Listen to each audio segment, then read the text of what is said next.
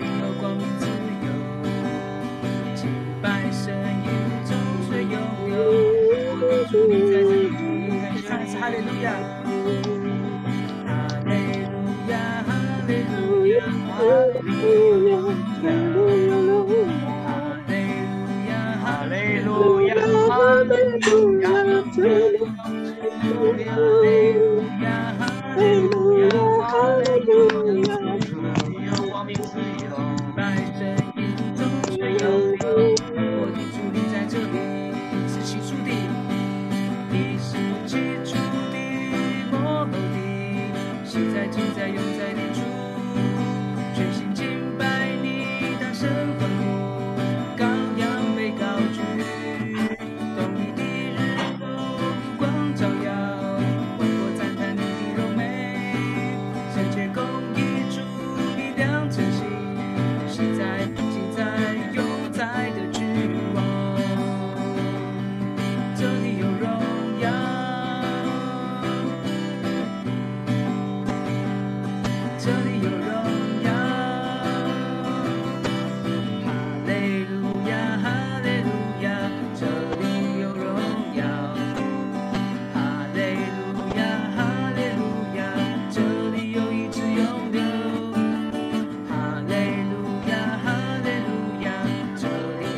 歌词在聊天的部分。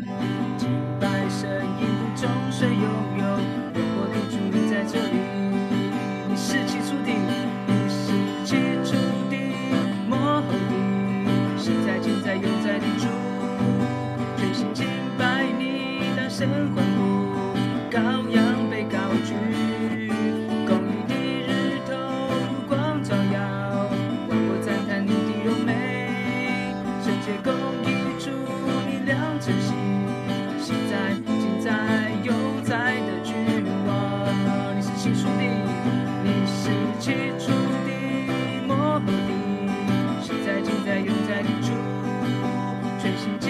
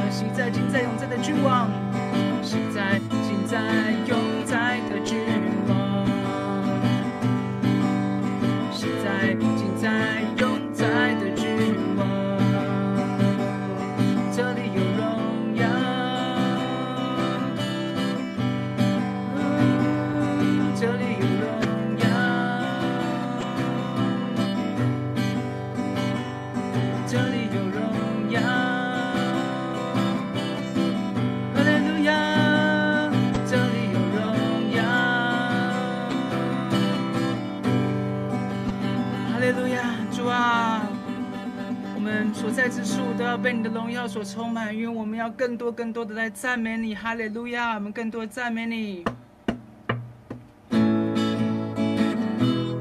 们一起来拍掌，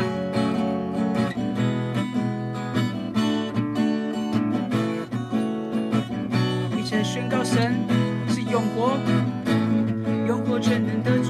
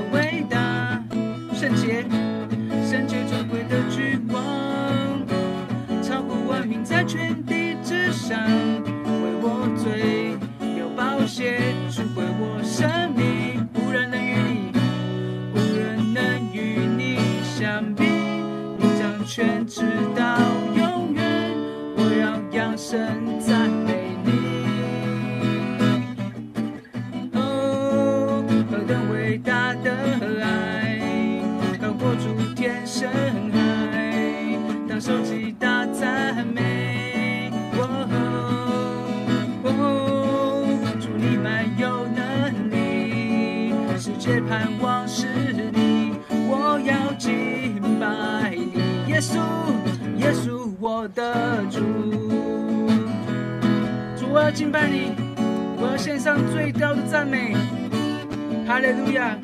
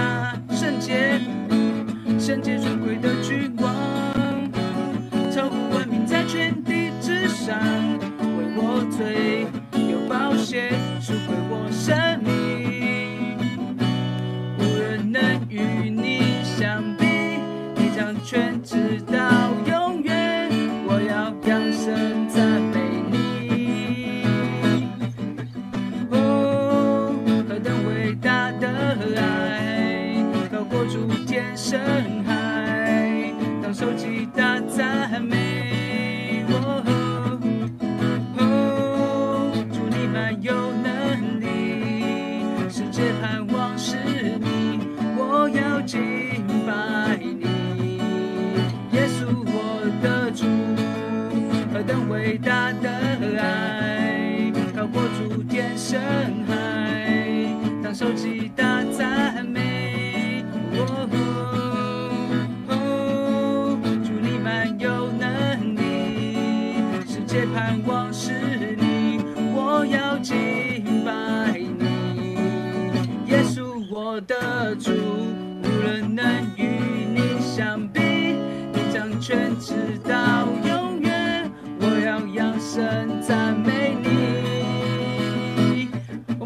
声，主啊，你是配得赞美的神，哈利路亚。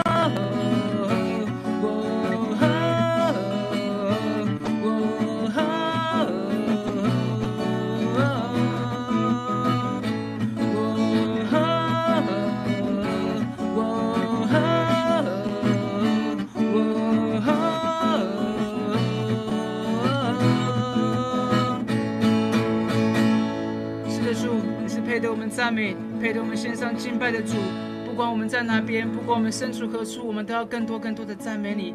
哈利路亚，哈利路亚，主啊，是的主。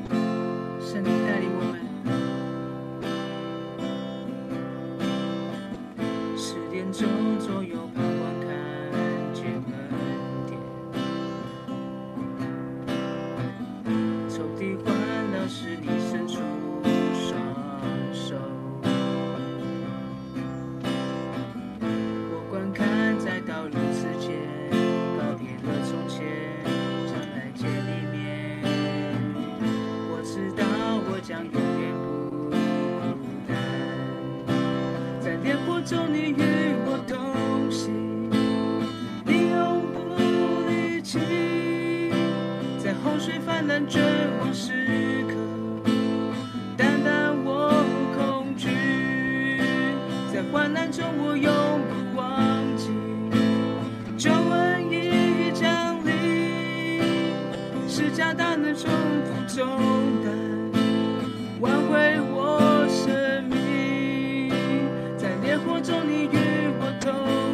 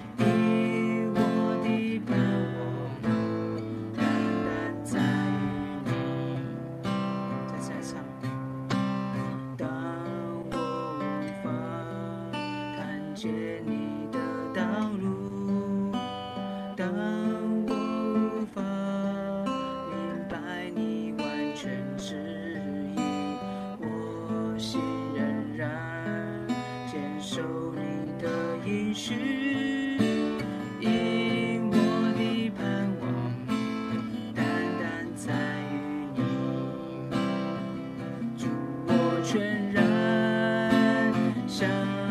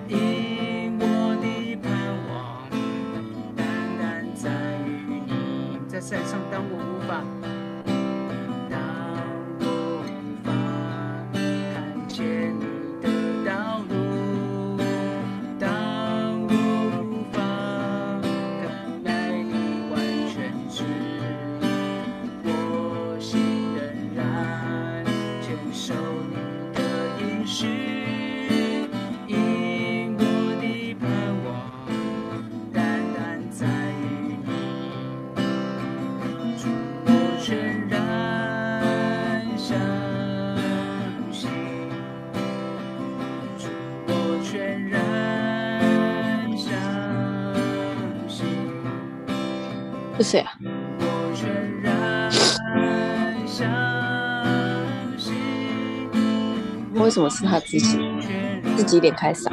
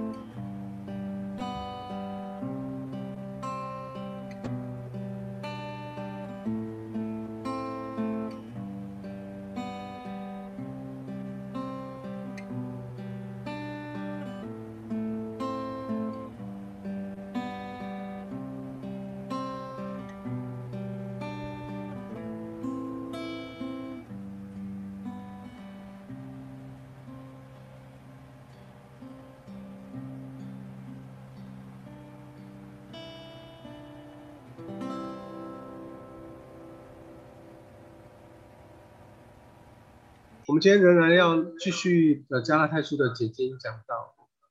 那我们今天要来看，一样来讨论《加拉太书》的二章一到十节。我们仍然会定睛聚焦在二章二节。那我们教会的主日信息的核心价值，教育的目标是要确保学有人、学生能够分辨有人在胡说八道。同样的，哈。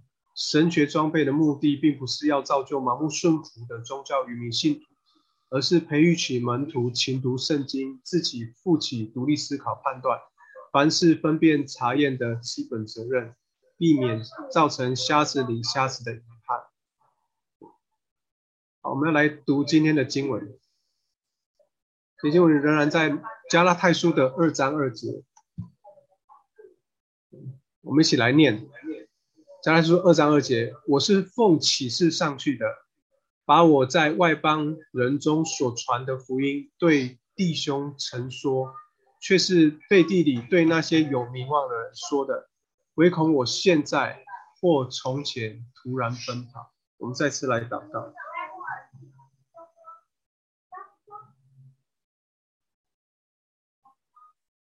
主，我们在这个主日复活的早晨里面，主谢谢你，主你的恩典临到我们身上，主你那复活的大能遮盖在我们身上，主也在这圣灵降临的季节里面，主我们祷告，主我们的身心灵要再次浸泡在你圣灵的同在当中，主求你亲自来祝福在我们的中间，高摩我们。使我们聆听你话语的时刻，主我们得着你的恩典跟帮助。奉主耶稣基督的名祷告，阿门。我们上礼拜提到，啊，什么是教会合一？那我们也谈到，在这个经文的过程当中提到，这是一个要保罗要去到耶路撒冷会议当中。的情况，当我们从这个世代的基督的眼光来看的时候，或许会很难以理解，甚至不太容易体会这个会议所带来的历史意义。那事实上呢，这个会议中影响深远，直到如今仍然影响我们每一个人。所以呢，我们在今天的信息当中，我们会继续来思想，到底。这个会议当中，怎么样保护保罗、希拉跟提多？今天一样保护我们。然后，这是我们上礼拜提到的。我们上礼拜谈到两个重点，第一个重点是站在恐惧和挑战中的事，在恐惧；然后第二个是提到站在教会分裂边缘的使徒。所以，他们面对什么样的挑战？保罗所害怕的到底是什么？保罗真正害怕的是耶路撒冷的使徒没有忠于福音，他们不见得会起身来对抗假教师，但他们有可能因为他们自己本身的文化偏见，让这些假教师继续把破坏性的教导带进加拉太教。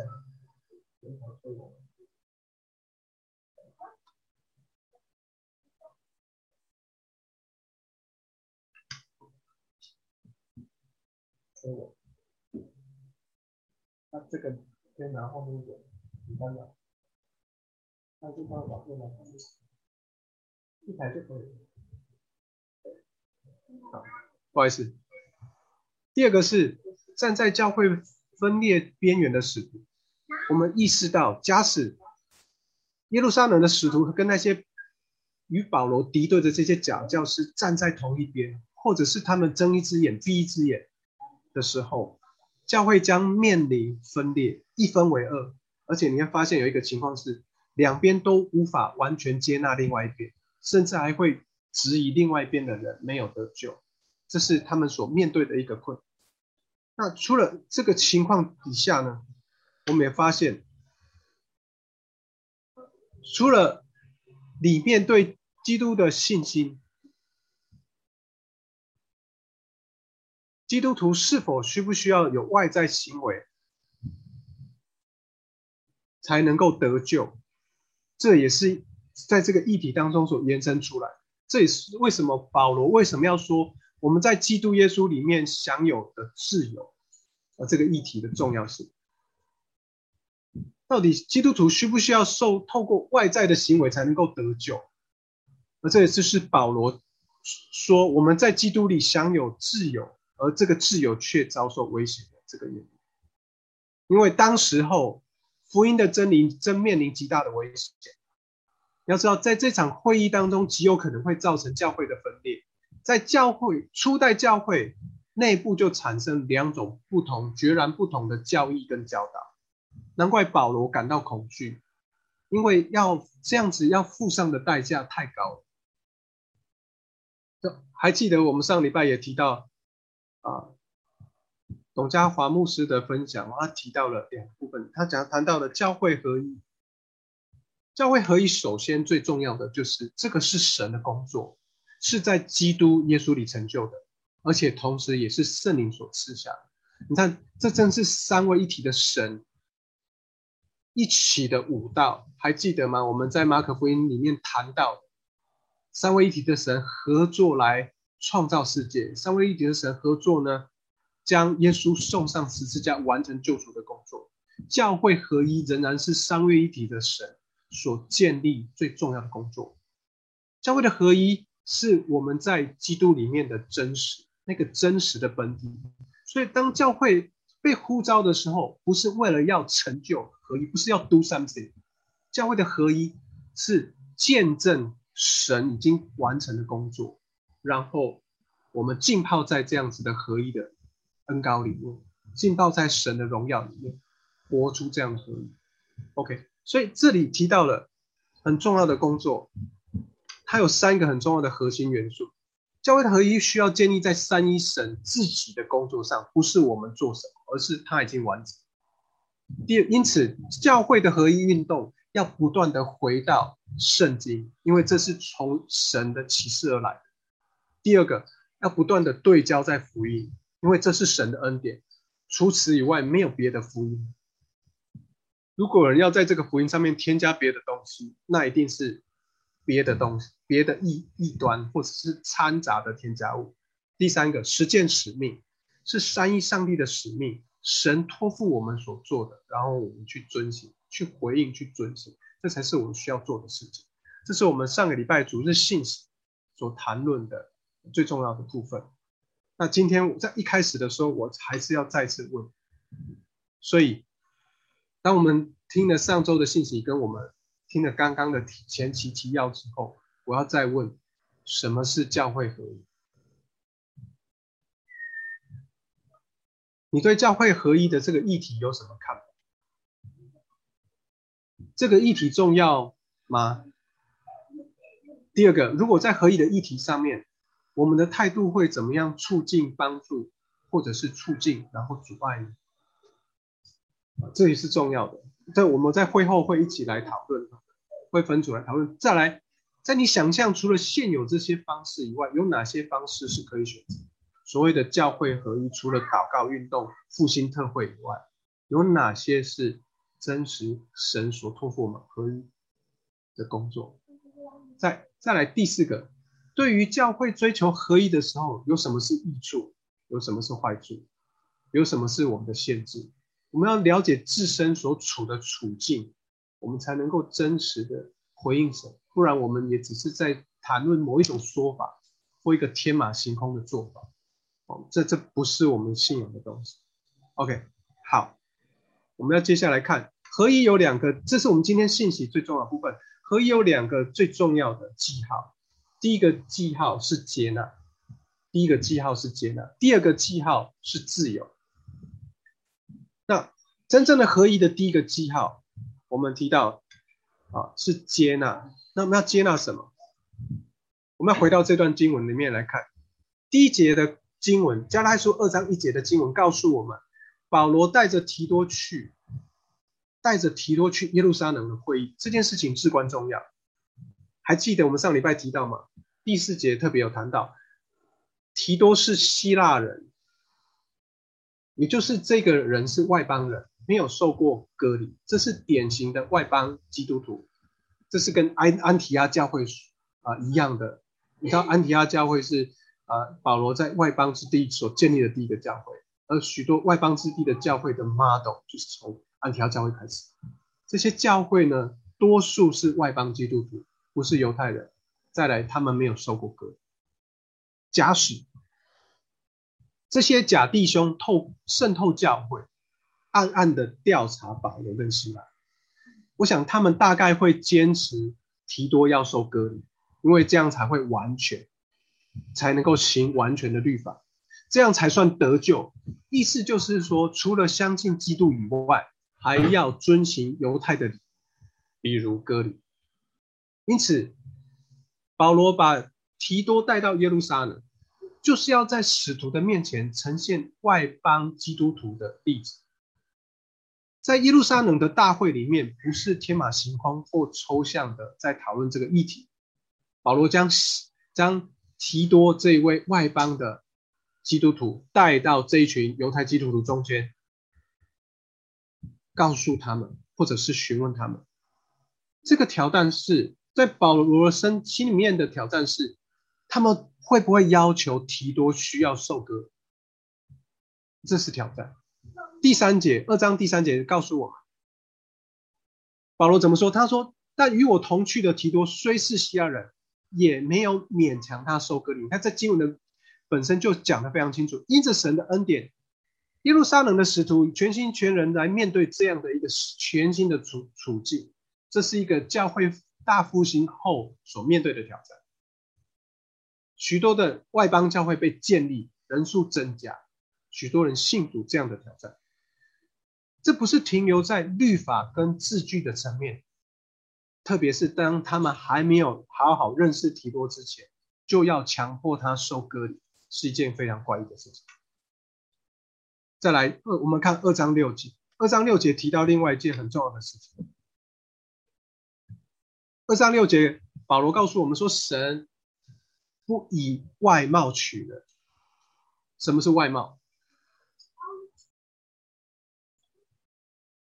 这个世代非常看重外貌，甚至许多的外貌是经过加工，所以微整形、整形成为流行。外貌好比我们的行为，可是内在好比我们是谁？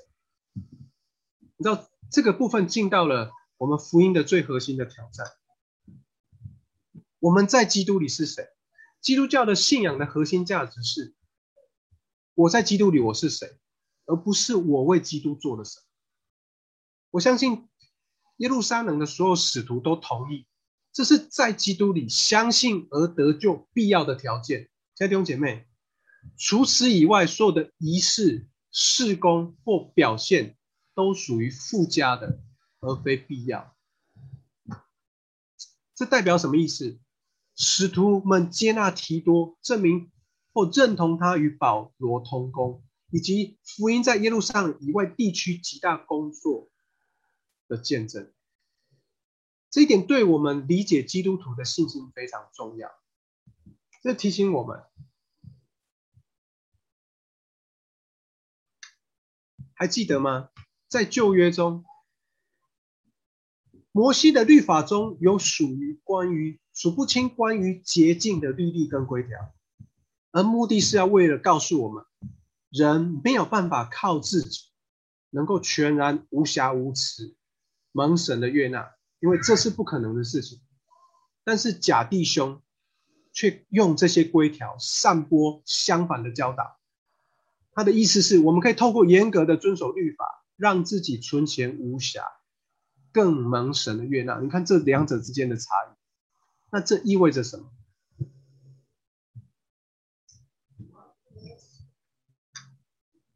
这意味着，这样如果照假教师的反向教导的说法，我们可以归纳出一个奇葩或奇特性的说法。我们可以透过服饰、带小组或是参与培育系统，让自己符合教会的规定，可以得到教会的认可，可以全职侍奉，可以成为领袖，可以谈恋爱，可以。以下我开放自己想。新约的教导多次指出这样的错误，我们很容易在这一点上面被混淆，因为所献上的礼物和祭品都不能使敬拜的人在良心上得到完全。这些只是关于饮食和各样洁净的礼仪，但是希伯来书的九章九到十节或哥罗西书的二章都提到，二章十六节都提到。当更新的时刻来到的时候，这些肉体的规则将要有一个极大的转换。而这里回到最核心的部分，唯有在基督里，只有我们在基督里里面的时候，我们才能够成为圣洁、无瑕疵、无可指责的人。全然的呈现在神的面前。这是在哥罗西书的一章二十二节所提到的。这是什么意思？让我来解释给弟兄姐妹听。这代表着什么？也就是在基督里，这些的礼仪规条得到的成全，不是被抛弃或取代。你要过往，你要知道，你不能够一次线上，你一次线上之后，隔一段时间你还必须在线上。这是过去的洁净的礼仪。所以你知道，每一年以色列人要上圣殿，要献祭，穷人要献上两只鸽子。富有的人可能献上一只牛、一只羊，但是他们隔了一段时间就需要再线上。那些的线上是替代性的线上，可是，在基督里，这样替代性的线上已经被破除，不是被这样的线上是成全，不是被抛弃或取代，因为基督让我们成为真正的结晶，所以耶稣基督的宝血跟他在十字架上的大能。何等的重要，这才是福音的最核心部分。因此，透过提多被接纳的这件事情，犹太的基督徒实践了这个原则：人是透过基督在灵性上成为洁净，蒙神悦纳，不是透过任何的行为跟礼。就像新约中多次提到这个真理，我们也要不断的提醒我们自己跟我们身旁的人。你知道，外邦人就对犹太人而言，外邦人不需要在习俗或文化上面成为犹太人，就可以成为神的子民跟臣民。提多在众人的接纳这个事实里面，告诉我们，这就是福音的本质。我们可以想一想，你能不能试着用自己的话，再再重述提多到底是怎么被接纳？对你而言，第二个，对你而言，接纳代表什么意义？这会是什么？我想这个放在我们后面小组的时候可以先分享，好，更深入的分析。我们来看第二个信息，合第二真合一的第二个记号，挚友。我们来看第四节，保罗指出这一场双方阵营的样貌。在第四节里面，保罗的语义影响非常的深远。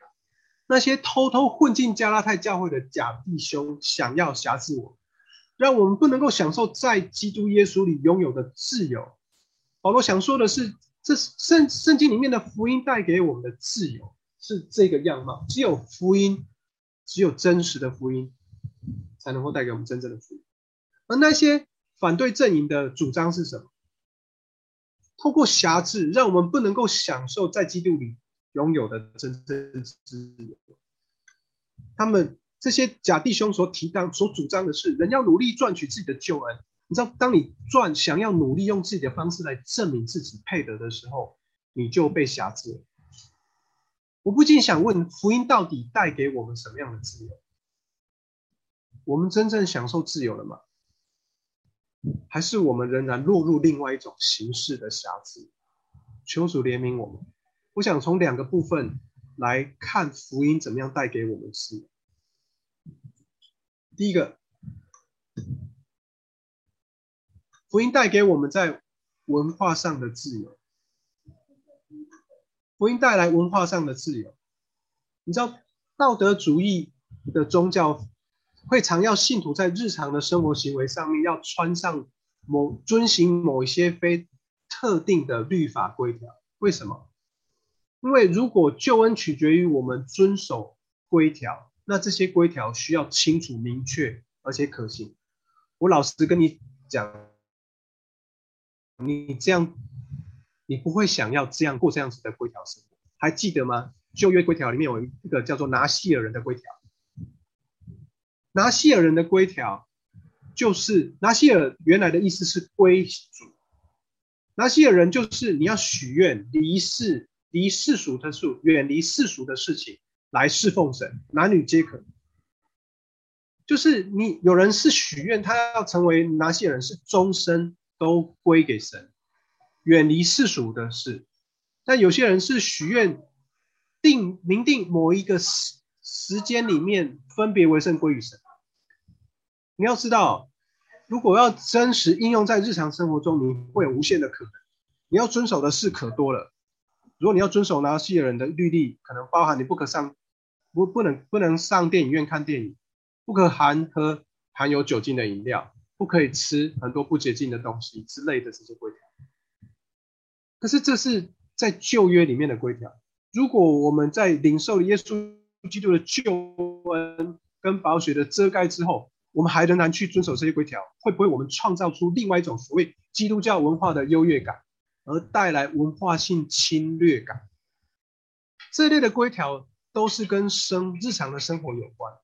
假使假教师成功了，那么意大利人或非洲人就。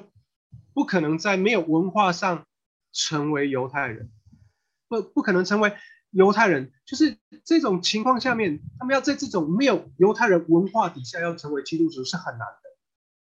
而这样的基督徒必须在每一座城市要建立出犹太文化的基督徒自治区，而这样的做法会过度在文化上区隔基督徒与非基督徒的差异。这不是透过圣灵检查我们的内心、我们的动机、我们的观点、我们的想法，而是越过这些细微，越过了这些呃部分，更容易在我们的这些细节上面隐藏。呃，这些隐藏可能包含了很多非神信念的动机。这是第一个。你知道这件事情上面也提醒我们另外一个危机。你要当你把文化的层次高举到属灵的层次的时候，会让基督徒陷入一种奴役的状态。他的表现跟行为必须符合文化，才会有良好的、合宜的，同时带出主观和排斥的偏见。基督徒必须要在每个区域或不同的国度里面、不同文化里面都需要有所区隔，这样才叫分别为圣。这是危险。哦，这是危险的。第二个，福音带来情感跟情绪上的自由。你知道，任何一个人只要相信他与神的关系是建立在良好的道德行为上，他就会经历到永无止境的罪恶跟不安全感。罪恶感、不安全感会伴随而真。正如我我们在保罗的书信，在保罗罗马书的书信里面所看见。我我刚刚提到哈，基督徒需要遵守这些律法。但是不不是以此为得救或不得救的标准，重点在于我们不是出于恐惧跟害怕来遵守律法，然后借这个恐惧跟害怕来换取平安或赚取自己的救恩，哦，这是对价关系。我们遵守律法是出于自由和安全感，我们知道自己在基督里已经得到救赎了，我们是出于自由跟感恩，愿意来遵循神的话的。我这才是重点。好，在这里的话，因此呢，这个跟我们在看假教师所带所阐述的啊，他们的诉求是不一样的。你知道，假教师们和保罗们，保罗所啊所提到的，都要遵守，呃，都要鼓励基督徒遵守十架、十诫，但是双方是出于完全不同的动机跟理由，除非遵守神的律法。是出于恩典，所以因为我领受了恩典，所以我感激，我愿意回应神。否则呢，你就是被奴役。福音带来自由，也包含在文化、情感跟情绪上的自由。而你知道，这些假教师所讲到的其他的福音，其他的福音，则将这几个部分，将文化、将情感跟情绪上的自由全然摧毁。OK。信息到这里，我们回到啊最前面的地方。所以，教会合一的工作，教会合一，教会是如何合一的？教会合一，首先这必须是出于神。我如我们一开始所讲，教会的合一，教会被呼召出来，不是成就合一，教会合一是见证合一，活出合一，而教会所有的合一。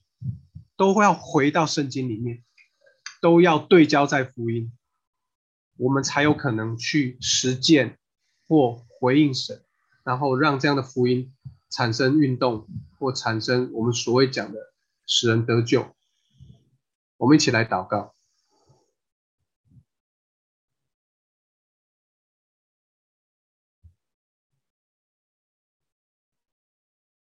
主帮助我们，当我们思想你话语的时候，主啊，你的圣灵再次启示我们，再次来点燃我们。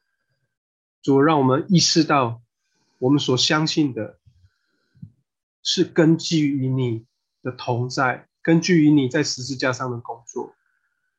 任何那些附加的，或者是添加物，奉耶稣基督的名来完全的破除。